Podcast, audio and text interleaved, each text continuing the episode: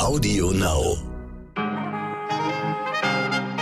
Guten Morgen, verehrte ZuhörerInnen. Ich grüße Sie. Mein Name ist Michel Abdullahi. Es ist Dienstag, der 17. August und das finden wir heute wichtig. Und äh, wenn ich von wir spreche, meine Damen und Herren, dann leide ich weder an einer multiplen Persönlichkeitsstörung, noch bin ich schwanger, noch trage ich eine Krone auf meinem Kopf. Mit wir meine ich äh, meine Redaktion und mich. Ich mache das hier alles nämlich nie alleine, sondern mit sehr, sehr viel Hilfe. So romantisch es wäre, wenn Sie sich vorstellen würden, ich würde hier ganz alleine stehen und jeden Tag für Sie diese Texte machen. Dem ist nicht so. Ich muss Sie enttäuschen.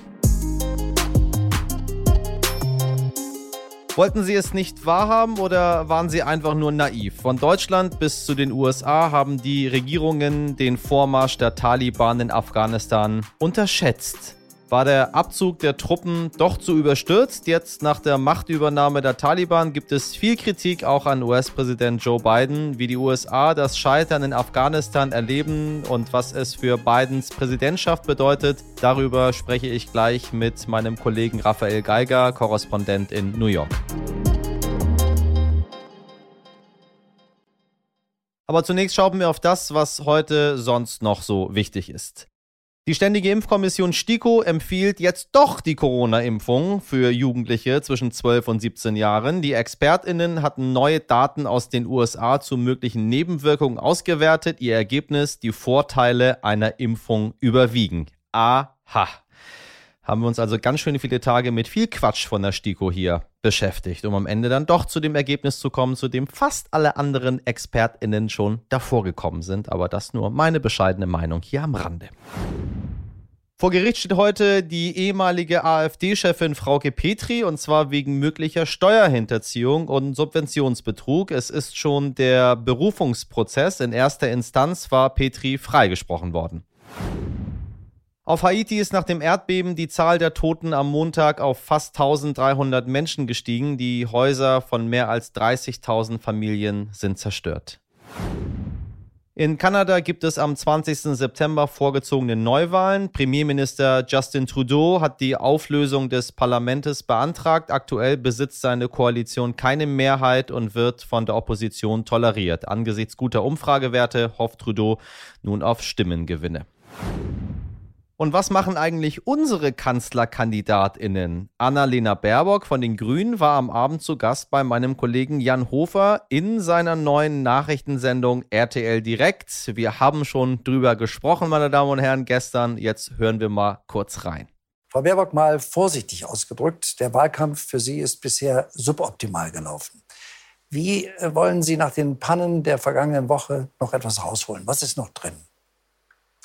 Alles ist noch drin. Diese Wahl ist aus meiner Sicht so spannend äh, wie noch nie weil äh, mehrere Parteien gleich aufstehen. Und das ist ja eigentlich der Sinn von Politik, wirklich zu überzeugen, wie können wir das Beste für unser Land äh, erreichen. Ich trete an, um unser Land zu erneuern, werbe dafür um Vertrauen, weil wir gerade bei der Frage Klimaschutz, bei der Frage Gerechtigkeit, Kinder, das haben wir, glaube ich, alle erlebt, die Kinder haben, Dann reden wir in genau Zukunft mal einiges darüber. besser machen müssen. Sie haben vollkommen recht. Die Inhalte, Klimaschutz, Umweltschutz, äh, Tierschutz, wichtige Themen und viele, viele Menschen in diesem Land folgen Ihnen da.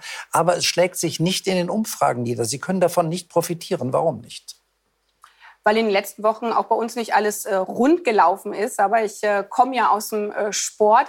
Und wenn man da in der ersten Halbzeit ein paar Tore kassiert, dann geht man ja auch nicht in die Halbzeit und sagt dann, ähm, ich mache jetzt nicht mehr weiter, wir treten gar nicht mehr an, sondern da atmet man tief durch, da schnürt man nochmal die Schuhe eng zueinander und geht dann äh, raus, äh, um nochmal alles zu geben. Und das habe ich jetzt in den letzten Wochen äh, getan, mit ganz, ganz vielen Menschen im Gespräch zu sein. Und da spürt man so, so viele sagen, Mensch, da steckt doch so viel in unserem Land. Pflegekräfte haben alles gegeben, Erzieher haben alles gegeben. Jetzt muss Politik alles äh, geben. Und genau so möchte ich das Spiel drehen und äh, um Vertrauen werben. Und mit Blick auf Afghanistan hat Frau Baerbock übrigens gesagt, Das war äh, wirklich der große Fehler in den letzten Tagen. Es gab ja zum Beispiel auch zivile äh, Akteure, die gesagt haben, wir können Menschen ausfliegen.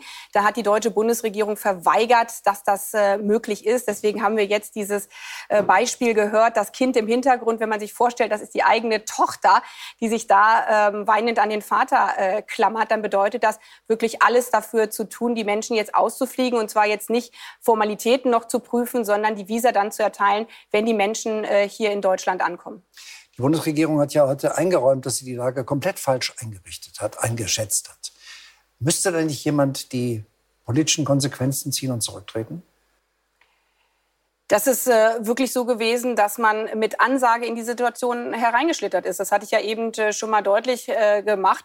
Wir haben das im Bundestag genau thematisiert. Äh, da hieß es, es wird schon nicht, Frage, so, wird, wird es nicht so schlimm sein. In diesem Moment geht es darum, Menschenleben zu retten. Wir müssen das genau analysieren. Was ist in den letzten Wochen, was ist in den letzten Monaten falsch gelaufen? Wie kann es sein, dass ein Außenministerium äh, nicht handelt, wenn es Warnung von der eigenen Botschaft äh, bekommt? Aber in diesen Minuten geht es darum, Menschen Menschenleben zu retten. Jetzt ist kein Wahlkampf, jetzt sind keine Fragen von, wer muss zurücktreten, sondern jetzt müssen wir alles dafür tun, die Menschen, die unsere Soldaten geschützt haben, in Sicherheit zu bringen. Ja, und das sieht äh, Herr Laschet aktuell ganz anders. Er vermeldete, mh, hm, wie soll ich es sagen, wieder ja, eine kleine geistige äh, Offenbarung für mich. Man solle die Fehler aus 2015 nicht nochmal machen und nicht übereilt Menschen aufnehmen. Herr Laschet, verzeihen Sie, ich möchte hier keine Parteipolitik machen. Äh, ich bin wirklich neutral in dem, ähm, was ich hier den ganzen Tag berichte. Aber wenn unter anderem die Regierung der Bundesrepublik Deutschland viele, viele, viele Jahre auf ähm, Menschen in Afghanistan gesetzt hat, die ihnen geholfen haben in so vielerlei Hinsicht, und jetzt will man nicht überstürzt Menschen hier bei uns aufnehmen, dann ist das für äh, einen Ministerpräsidenten eines deutschen Bundeslandes und für den Kanzlerkandidaten der CDU-CSU, also ein Mensch, der dieses Land vielleicht irgendwann mal in naher Zukunft regieren möchte, ein absolutes Armutszeugnis und meiner Meinung nach auch überhaupt nicht mit der Verfassung vereinbar. Das sind die Menschen, die jetzt ähm, ja drohen von den Taliban umgebracht zu werden, weil sie mit uns kooperiert haben. Und die möchten wir dann nicht aufnehmen, überstürzt, um die Fehler von 2015 nicht nochmal zu machen. Herr Laschet, welche Fehler haben wir denn 2015 gemacht? Vielleicht erklären Sie uns das nochmal. Das, was Sie dort machen, ist nichts anderes als Rechtspopulismus. Sie versuchen, am rechten Rand Stimmen zu fischen. Auf Kosten der Menschen, die uns viele, viele Jahre lang in Afghanistan geholfen haben und denen jetzt der sichere Tod droht. Verzeihen Sie, aber dafür habe ich in meiner ganzen Neutralität überhaupt kein Verständnis. Gott sei Dank machen es fast alle ihre Kolleginnen in allen anderen Bundesländern anders und sind bereit, Schutzsuchende bei uns in Deutschland aufzunehmen. Und äh, by the way, meine Damen und Herren, wenn Sie der Meinung sind, dass Deutschland ja so viele Menschen hier aufnimmt, die aller, aller, aller, aller, aller, aller, allermeisten Menschen nehmen die Nachbarländer Iran und Pakistan auf. Der Iran hat schon bereits vor einigen Monaten damit begonnen, Pufferzonen zwischen der iranischen und der afghanischen Grenze aufzubauen. Anscheinend war man dort besser informiert als der gesamte Westen zusammen. Das ist hier das zweite wahre Armutszeugnis. Ja, verehrte ZuhörerInnen, Sie sehen, äh, das Thema geht mir selbst sehr nahe, denn nach der Machtübernahme der Taliban in Afghanistan ist die Lage nun im Land und in der Hauptstadt Kabul so erschreckend. Ich habe jetzt äh, Zahlen gelesen in den vergangenen 24 Stunden. Hunderte, tausende Menschen haben sich seit Sonntag auf dem Weg zum Flughafen gemacht. Ähm, alle versuchen äh, irgendwie auf irgendeinem Weg in die Flugzeuge hineinzukommen. Ich weiß nicht, ob Sie die Videos äh, sehen konnten. Dort sieht man, wie Dutzende Menschen auf der Rollbahn neben startenden Flugzeugen entlang gelaufen sind. Manche haben sich sogar an ihnen festgeklammert. Deswegen schmerzt es so, so eine plumpe Aussage von Herrn Laschet im Wahlkampf zu hören, man dürfe die Fehler von 2015 nicht nochmal wiederholen und man müsse da ein bisschen vorsichtiger mit umgehen. Sie wissen, dass immer noch viele afghanische Ortskräfte dort in Afghanistan warten, die Menschen, die die Bundeswehr bei ihren Einsätzen unterstützt haben. Genau über die Menschen, über die ich eben gerade gesprochen habe. Die Menschen, die in Safe Houses in Kabul darauf warten, ob sie das Land nun verlassen können oder nicht. Über diese Menschen reden wir gerade, ob die zu uns kommen. Nicht ganz Afghanistan.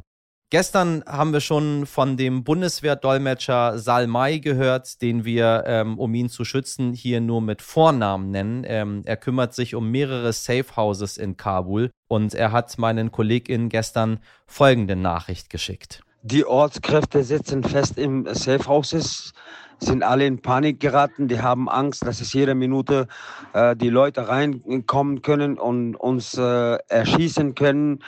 Äh, ja, und das sieht noch gefährlicher, für mich sieht das noch gefährlicher aus, weil ich muss äh, die vier Safe Houses, was wir hier haben, ich muss alle ständig besuchen, um die Leute zu motivieren, um die Leute zu beruhigen und das Essen zu besorgen oder zumindest das Geld zu geben, damit der, das Hausbesitzer äh, das Essen besorgt. Ich war heute in drei Safe Houses und ich habe äh, ich, ich hab mich mit äh, ungefähr zehn Taliban-Checkpoints begegnet. Zum Glück haben sie mich nicht erkannt und ich hatte auch keine andere Wahl. Die Leute sind ängstig, die können nicht von zu Hause, vor, die können nicht das Safehouse verlassen. Auch wenn die das Safehouse, Safehouse verlassen sollten, dann sollen sie das einzeln machen. Ich meine, jede Familie soll, soll alleine rausgehen und in Abstand von 10 oder 15 Minuten. Gestern sind die ersten Evakuierungsflüge durch die Bundeswehr angelaufen. Salmai selbst sagt allerdings, er habe von den deutschen Behörden noch nichts gehört und hofft nun, dass er und seine Leute nicht vergessen werden.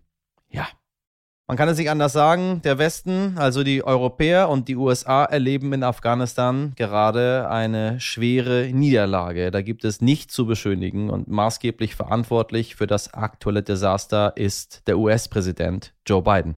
Er hat vor wenigen Wochen entschieden, die US-Truppen abzuziehen über Nacht. Daraus ist ein Machtvakuum entstanden, das die Taliban blitzschnell gefüllt haben.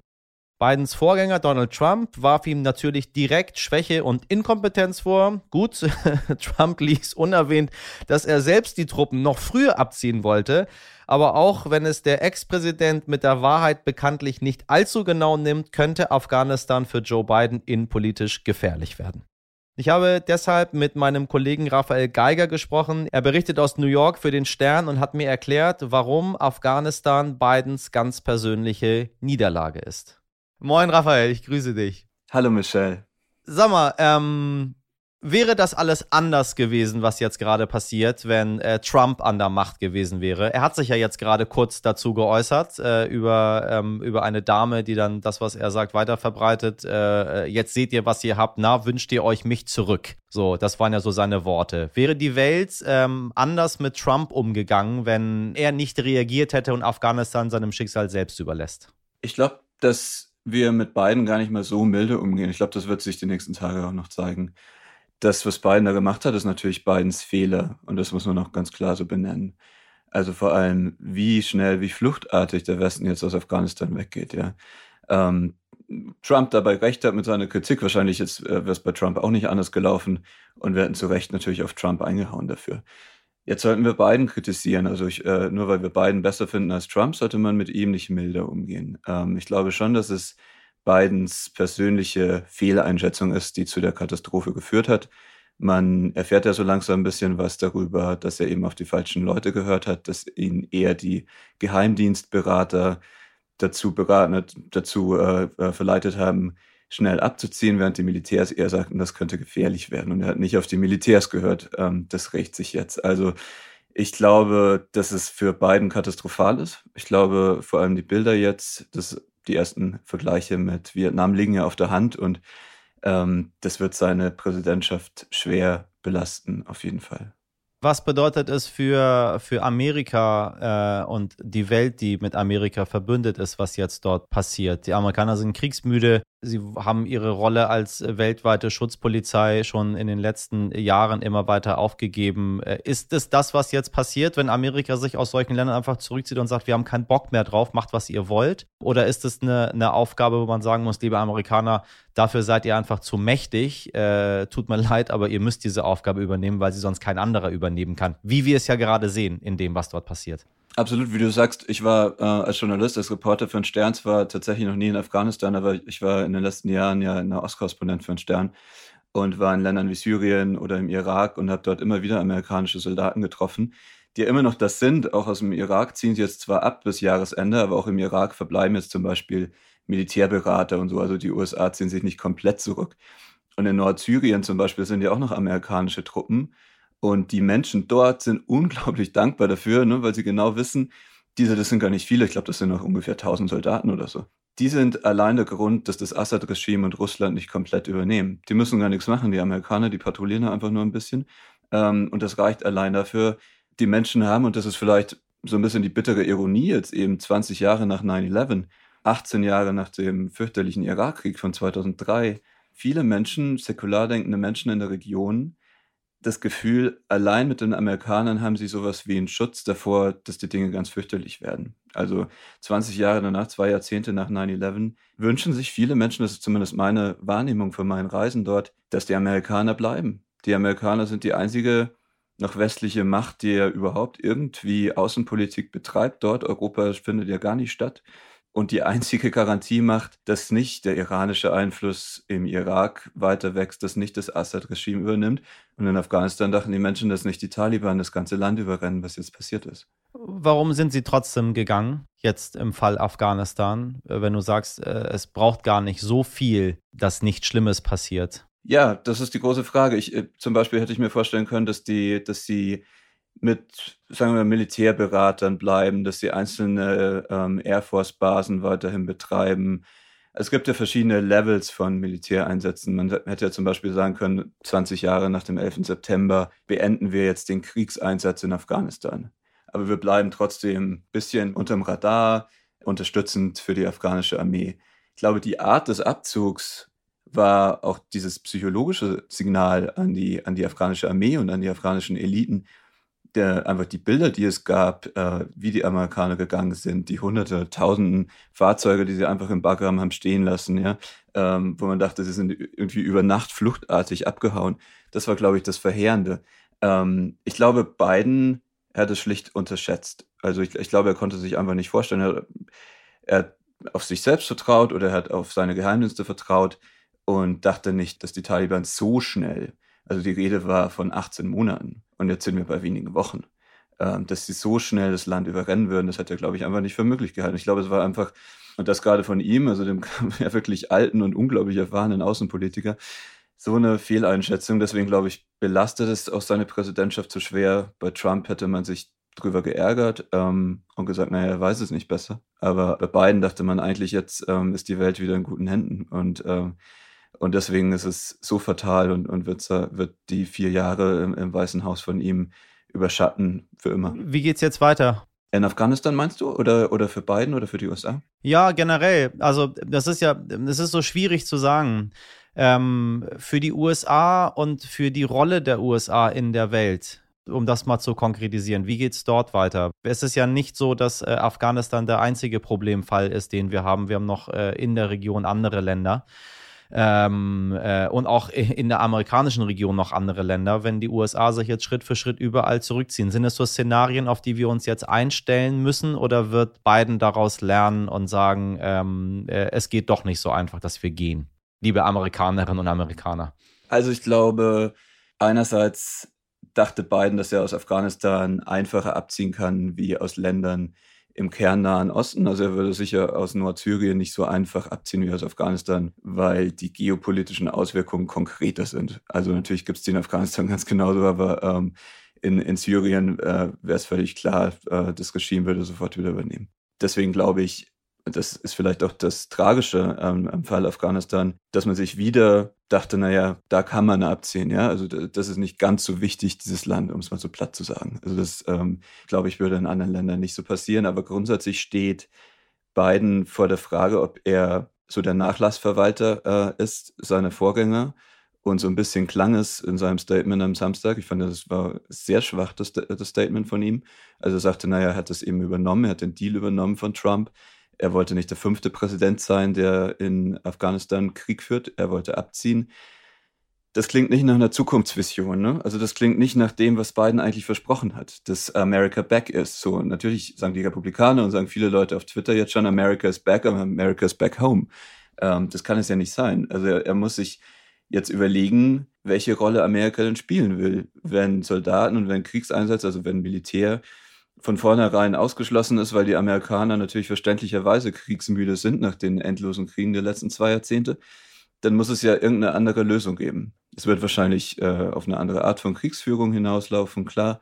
Aber das führt auch wieder zu der offenen Frage, warum man sich diese andere Art der Kriegsführung, äh, nämlich aus der Luft zum Beispiel ähm, oder mit Special Forces, ähm, für Afghanistan so von vornherein ausgeschlossen hat. Also warum der Abzug so total sein musste.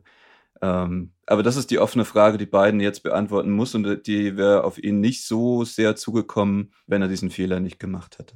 Uns bleibt nichts anderes übrig, außer die Lage auch für die nächsten Tage weiter sehr genau zu beobachten. Raphael, vielen Dank für deine Einschätzung. Sehr gerne, Michelle. Bis bald. Eine gute Überleitung von den schrecklichen Nachrichten aus Afghanistan gibt es nicht. Und äh, es sind ja meist schlechte Nachrichten, über die ich morgens mit Ihnen spreche. Das tut mir wahnsinnig leid, meine Damen und Herren. Aber natürlich passieren auch jeden Tag gute und schöne Sachen. Gestern haben wir zum Beispiel über den Beginn der Versendung der Briefwahlunterlagen für die Bundestagswahl gesprochen. Expertinnen erwarten in diesem Jahr einen Rekord beim Wählen per Post. Das hat zwar wahrscheinlich nicht nur mit neuer demokratischer Begeisterung zu tun, viele wollen wohl schlicht wegen der Pandemie lieber von zu Hause aus wählen. So oder so, ein Briefwahlrekord ist auf jeden Fall eine gute Nachricht.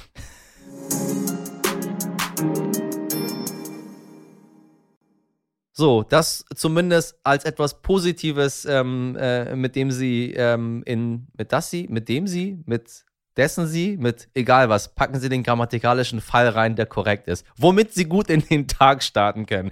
Damit verabschiede ich mich für heute von Ihnen, meine Damen und Herren. Wenn Ihnen ein Thema am Herzen liegt, das wir aufgreifen sollten, schreiben Sie mir gerne eine Mail an heute wichtig als stern.de. Außerdem sollten Sie uns unbedingt abonnieren. Abonnieren in der Podcast-App Ihres Vertrauens, falls Sie das nicht ohnehin schon getan haben. Sie finden uns überall dort, wo es Podcasts gibt. Und was habe ich Ihnen erzählt über kleine WhatsApp-Nachrichten? Anstatt süße Katzenbilder rumzuschicken, schicken Sie doch mal eine Podcast-Empfehlung rum. Vielleicht gewinnen wir ein paar neue Fans. In der Redaktion von heute wichtig sind Sabrina Andorfer, Miriam Bittner, Dimitri Blinski, Malte Born und Martin Schlack. Die Produktion dieser Folge hat Nikolas Femerling für Sie übernommen. Morgen ab 5 Uhr bin ich für Sie da. Jetzt wünsche ich Ihnen einen schönen Tag. Machen Sie was draus. Bis morgen. Ihr Michel Abdullahi.